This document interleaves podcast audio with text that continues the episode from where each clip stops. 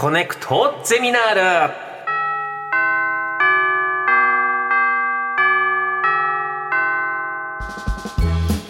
毎週さまざまなジャンルの講師が登場しあなたの知りたいという知識欲にコネクトする学校コネクトゼミナール略してコゼミ。43時間目の授業は小津安二郎学です。さて今日の講師をお招きしましょう。どうぞ。こんにちは映画研究者批評家の伊藤博則と申します。よろしくお願いします。よろしくお願いいたします。伊藤博則さんは熊本大学准教授。えー、映画研究メディア研究を専門とされています、はい、今日わざわざお越しいただいてありがとうございます。いえいえこちらこそお呼びいただいてありがとうございます。あの伊藤先生はなぜ映画研究を始めたんですか、はい、そうですね。もともとはね文学が好きなやつだったんですよ、はい、で大学でも文学の授業を中心に受けていたんですがその時に知り合った先生が英文学と映画をご専門にされてて、うん、ゼミでは映画を中心にこう展開していらっしゃるということで僕はその先生目当てで映画のゼミに入ったんですけども、えー、映画をいろんな映画を見たり映画に関する文献を読んだりしていくうちにあれ映画研究とか批評の世界も面白いなと思うようになってそんな中で小津安二郎に出会ってしまったというのがこう決定的な出来事でした。先生おいくつですか？今35歳です。ちょうど一回り違いますかね。レオさんそうですね。47ですか。そうですね。辰年だからそうですね。ちょうど一回り違う。で大津さんに出会いましたか。はい。出会ってしまって運命がこう狂ったというかか変わってしまいました、ね、すごい。ですね。30えもうだって、はい、小津さんの映画と出会ったのは20代のそうですね。大学学部の3年生の時だったので二十歳そこそこのそれこそ今思えばねなそんな小津の何が分かるんだっていう若造ですけどもでも何かピンとくるようなものを感じた非常に興味あります、はい、うちの父親が映画が本当に好きでこれ大げさなく1000本単位でうちの映画がず全部あって、お前も見ろっつって全部おすすめなので小津安二郎を見てから映画を見ろ。と、もう引っ越すたびに東京物語を置いてくるんですけど何度も見ようとするんですけどなんでしょうね。やっぱテンポ感があの正直あの最後まで見ることができずいまだにいやなんか良さそうな空気感は分かるんですけど今本音で、はい、いいんだろうなってのは分かります、本音で分かってない部分があるのででも僕より若い先生がそう素敵だったのはなんかそういうどういうところに髪を植えたのか非常に興味が。そうですね、うん、親父のためにも教育知りたい。ですでもねお父様のおっしゃることすごい共感できて、はい、僕は本当に小津に映画の見方を教えてもらったっていう感覚が強くあるのでやっぱ小津を見ておくとその後他の監督の映画を見る時もなんかその目線というか見方みたいなものの型が身についている自分を感じましたね。これはじゃあ必修ですね、うん、ということで伊藤さんがお送りするコネクトゼミナール、はい、今回の講義のテーマは何でしょうか？はい。小津安二郎の映画はなぜ世界で評価され続けているのか。あの須安二郎の映画私も子供の時に「えっと、東京物語」とか「さんまの味」とかもこう見たんですが親と一緒にってことね親と一緒にですね、あのただ子供が見るにはちょっと難しい。まあそうですよね。で、えっ、ー、と最近大人になってからえっ、ー、と東京の宿っていう戦艦機に、あの撮られたえっ、ー、と無サイレント映画ですね。はい、はい、を見てそれはなんかあの電線ドラムから始まって。で、えー絵の中にその電柱とか鉄塔が出てくるっていうところからこう見てすごく面白く見たんですが。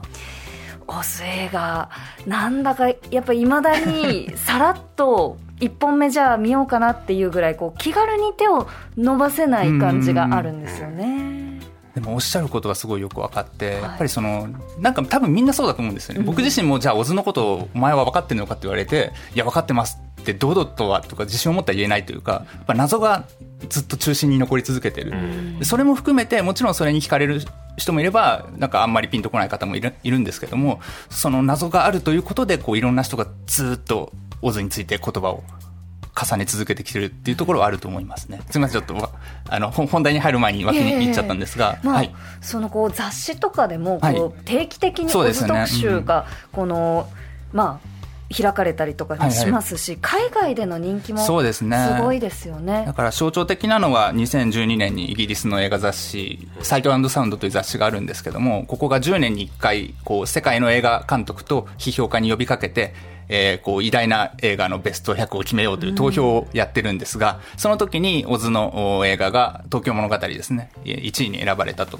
いうのは象徴的な出来事でしたね。ちょっと伊藤先生より年を取ってるのに言うのも変なんですけど、はい、なんかそういう僕より上の人がそういうの前、なんかベスト100みたいなこの100年ってだけど、その当時のなんか時代背景とかの印象が強いからそれであって今の方が進化してるからいい映画が多いだろうって勝手に、あの当時の状況はもうどうでもいいんだよ俺にはみたいなことだったんだけども。伊藤先生がいいって言うんなら俺はもういやいや。いやいやそう自分より若い人がいいっていうことはきっとだからもう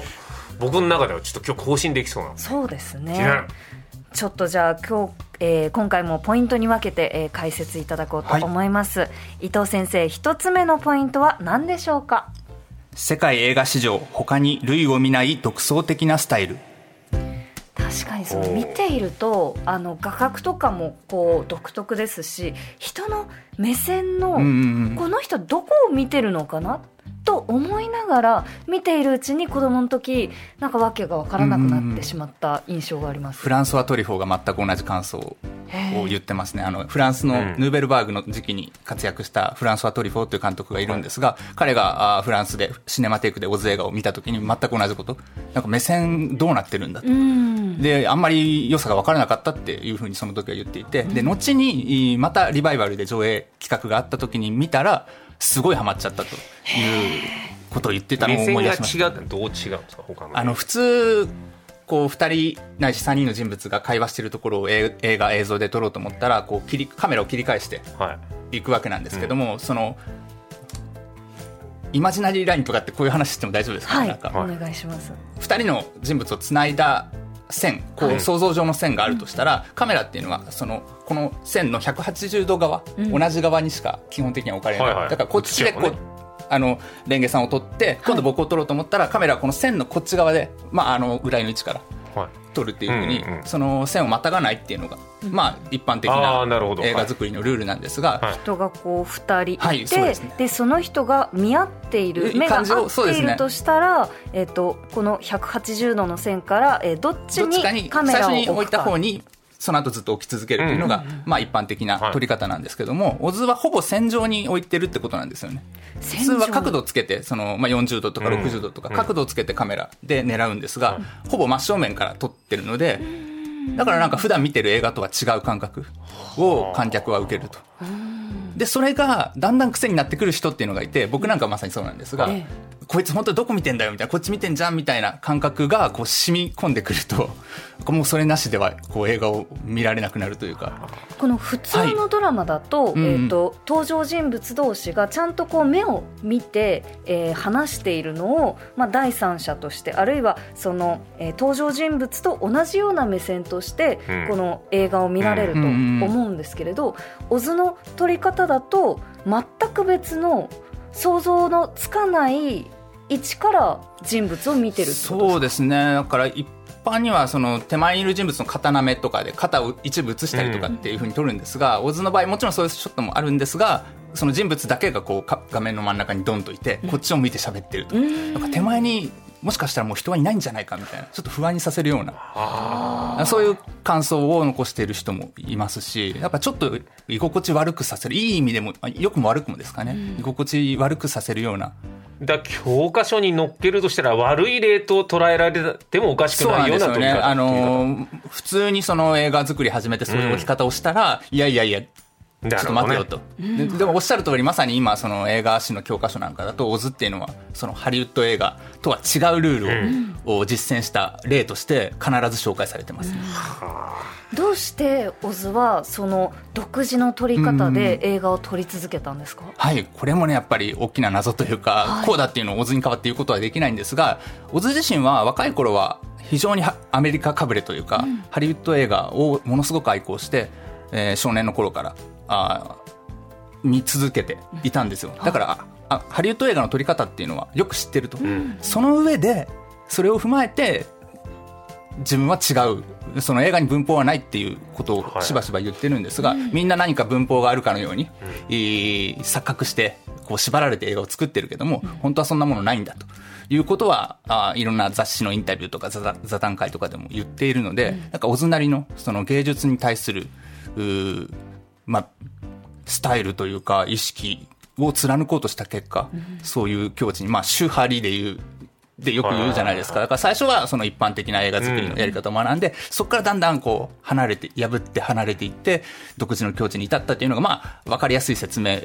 かなとは思います。なるほど。もう全部それは分かった上で、これじゃあもうありきたりだから他でいこうみたいな。ここれでも全然映画として成立するでしょうみたいなこと。を、ちょっとね、そういう、なんていうかユーモアのある人というか、解約的なところがある人なので、こう煙に巻くようなことをよくインタビューでも言ってるんですけど、うん。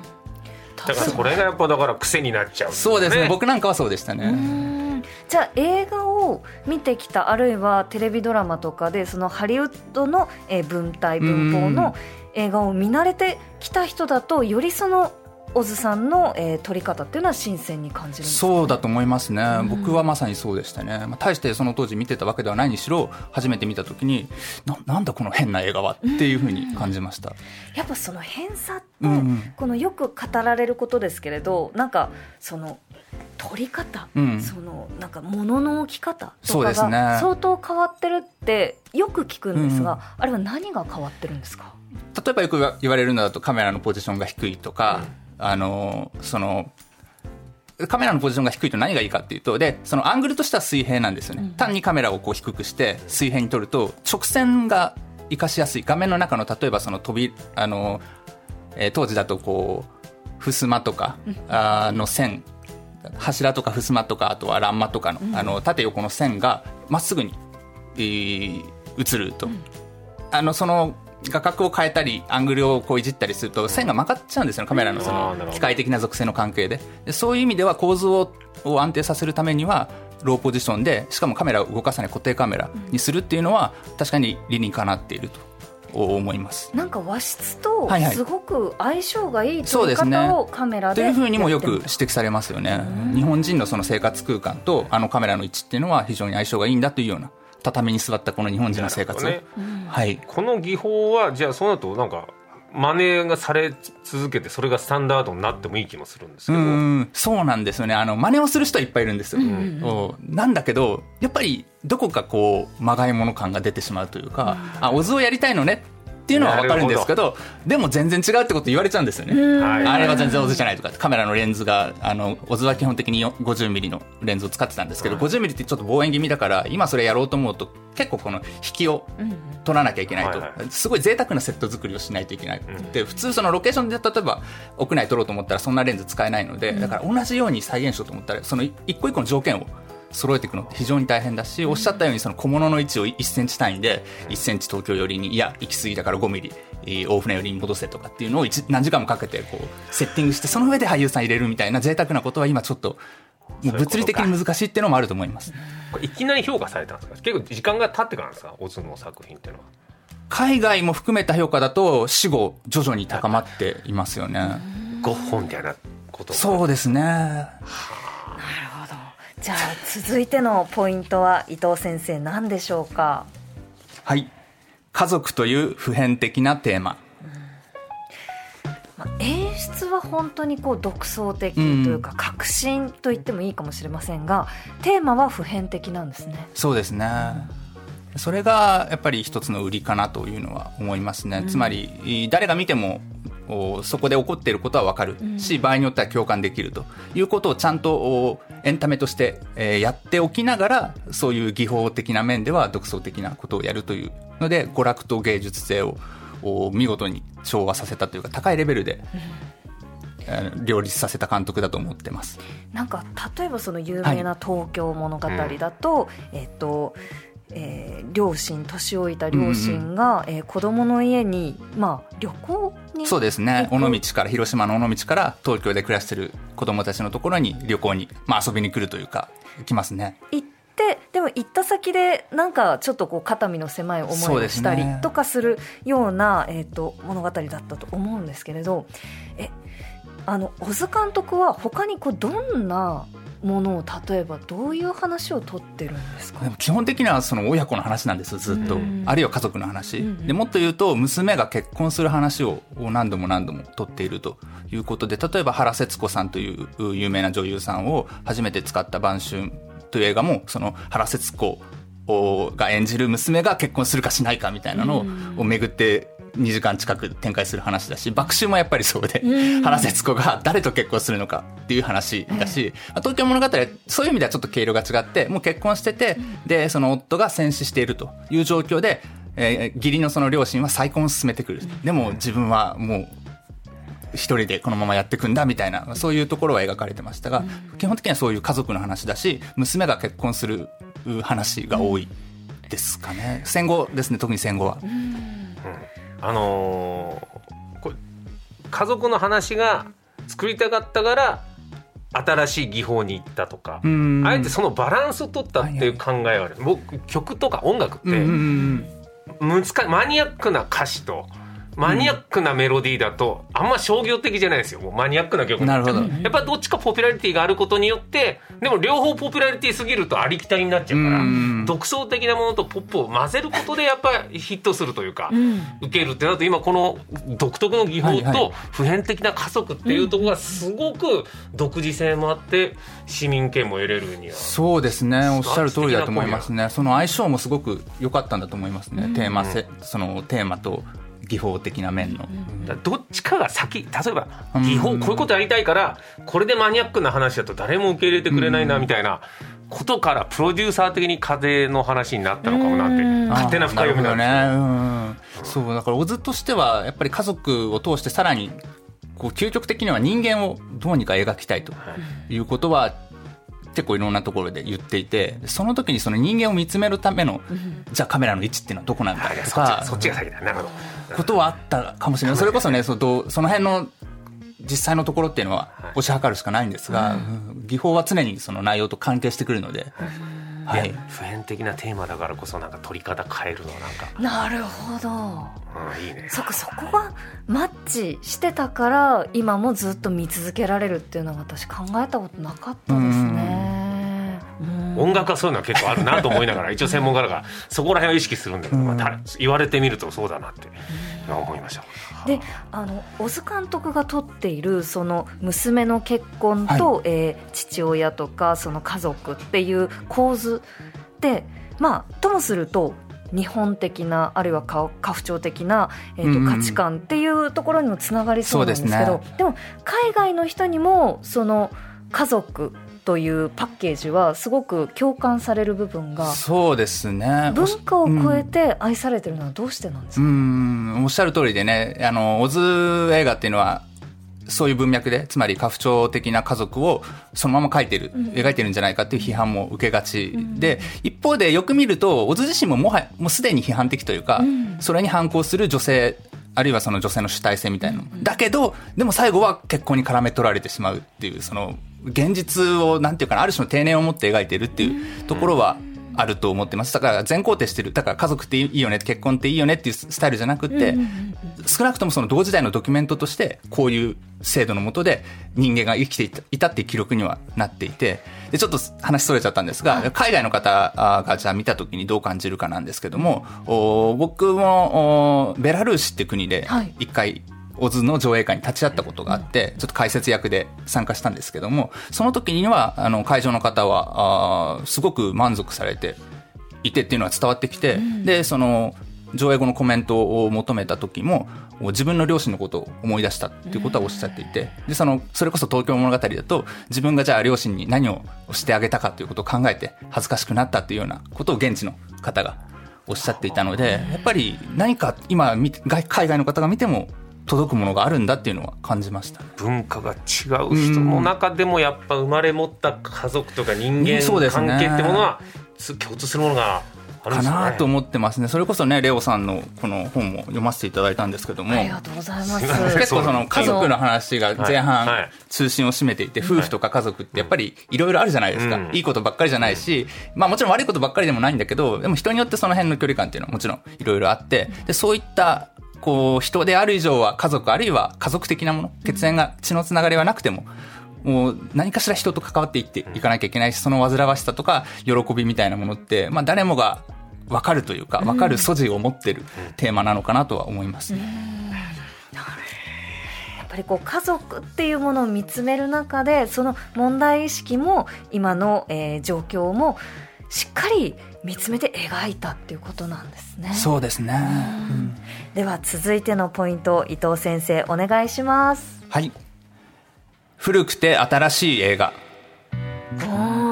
これはどういうことですか？あのー、やっぱり古い映画ではあるんですよね、はい、オズはもう没後去年がちょうど生誕120年没後60年の記念の年だったんですけども、うん、まあ、古典と言ってもいい映画としては古典に属するんですが同時に今見ても新鮮さ新しさがあるということでこの古さと新しさを両方兼ね備えた作品。だからこそ今もこう受け継がれてる古典ってまあそういうところがあると思っていて、うん、うん、古さの中に新しさがあるみたいな感覚を僕も大勢映画に感じていますと。で大丈夫ですかねお時間、はい、あのちょっとそれを象徴的に表しているセリフがオズ映画の中にあるので、はい、えー、よかったらお二人にやっていただきたいなと思って、はい、用意しています。あありがとうございます。あの、手元に、えー、1950年の宗像兄弟、はい、そうですね。宗像姉妹と書いて、はい、宗像兄弟と読ませる、はい、当時は結構姉妹っていうふうに書いて兄弟って読ませることは多くそそれなりにあったんですが、うん、そういう作品ですね、はい、の中でこの映画の中ではそのお姉さんを田中絹代さんがやっていて妹を高見秀子さん両方とももう日本映画昭和を代表する大女優ですが、うん、あこの二人の姉妹がちょっと考え方が対立していると、うん、妹としてはなんていうかな最新の流行にこうキャッチアップしていきたいっていうタイプで、お姉さんはまああえてこういう言い方すれば古風な、そうこのやり取りの中でも出てきますけども京都とか京都でお寺巡りするのが好きだったりっていうそういう女性。でこの姉妹の間でちょっと口論というかに発展するシーンがあるんですけどもそこから抜粋してちょっと1950年のそのセリフだもんね、はい、そうです。1950年の、うん、じゃあちょっと長セリフは専門家に任せて俺じゃあまさかの俺が妹役やるよ。じゃあ私が姉役を、うん、お願いします、はい、お願いします、うん。ええ、姉。ねえあんたの新しいってことどういうこと？どういうことなの？お姉さん、京都行ったってお庭見て歩いたり、お寺回ったり。それが古いことなの？それがそんなにいけないこと？私は古くならないことが新しいことだと思うのよ。本当に新しいことはいつまで経っても古くならないことだと思ってるのよ。明日古くなるものだって今日だけ新しく見えさえすりゃ、あんたそれが好き？お哲学的なセリフをスッとこう入ってくる映画ですね。はいありがとうございました、ちょっとすみませんレオさんのセリフ短すぎましたね。いやいやもう もう僕にとってはじゃだいぶ長文でしたけど。いやいやどうどうですか？すごいですねこれなんか、ね、そうですねだからこの本当に新しいことはいつまでたっても古くならないこと、うん、あるいは小津自身は永遠に通じるものこそ常に新しいということを言っていたらしくて、うん、まあ、それとも呼応しているようなやり取りだと思うんですが、うん、やっぱりその俳句で言うと不益流行というか場所的な、うん、その変わらないものこそ新しいっていう本当の新しさってまあ難しいんですけど。秋元康さんも、はい、作詞する時におにゃんこクラブと AKB の時も基本的な図式が一緒だと。ワードが時代によって単語が変わってるだけで人間関係で変わんないんだってなるほどなというふうに思ってるあちょっと。よりもっと歴史があったんですよね。いやこのこととか名ののよのよってこの繰り返される特徴的な語尾そ,、ね、そこがリズム作ってるっていうのもありますよね。やっぱ自分で読んでみるとこんなに口語と離れた言葉なんだなっていうのが面白いですね、まあ、読み方すごいオズ映画の雰囲気。レンゲさんの読み方からは伝わってきます、ね、ありがとうございます。いやちょっとまだまだ。僕のところから感じてもら うすみませんね。ちょっと短すぎていやいやいやいやでもそうねだから独特なんだね。そうなんですね。このセリフもね。そうですね。オズオズ弁とか呼ばれたりします、オズ弁ということであっという間に、えー、授業終了のお時間なんですが。見るなら何ですか？いや何そうですね。えっ、ー、とカラー映画がいいと思いますね。彼岸花とか58年最初のカラー映画これすごいコメディ要素もあって楽しく見られると思います。彼岸花。はい。1.5倍速で見たら絶対怒られるパターンですか？いやできれば当倍がいいと思いますけど見ないよりはでもね僕はそんなに割と寛容というか、見ないよりは倍速でもいいと思ってます、そうね、この話を聞いてまさか1.5倍速で彼岸花を見ていいですかっていうのはちょっとなかなかレオさんも確信派だなと思いますが。いやいや何度も心が折れたからそのスピードテンポ感で。一回でもそれでも頑張ってみようかなってまあまあでも一回頑張ってみます、はい、伊藤先生お知らせはありますか？はいえっとですね2年ほど前に本を出して。はい。あの今日私たちの本を。はいあの、はい、ちょっと差し上げようと思って。ありがとうございます、ありがとうございます。あれ？仕事と人生に聞く教養としての映画という本。うちにあります本当ですか？そうなんですか？あすごい。そうだったんですか？伊藤先生のそうだからなんかこの本があるから声かけていただいたのかと思ったらなんかさっきほどのスタッフの方も、はい、あの初めて見ましたみたいな顔されてて関係なかったんだと思って、はい、じゃあちょっと改めてで今次の本をまた PHP、はい研究所から出すべく用意をしているんですが、今度はねリーダーシップと映画という切り口で進めていますのでまた本が無事出た暁には読んでいただきたいなと、ぜひまたいらしてください、えー、コネクトゼミナール43時間目の講師は、えー、伊藤博則さんでした。ありがとうございました。ありがとうございました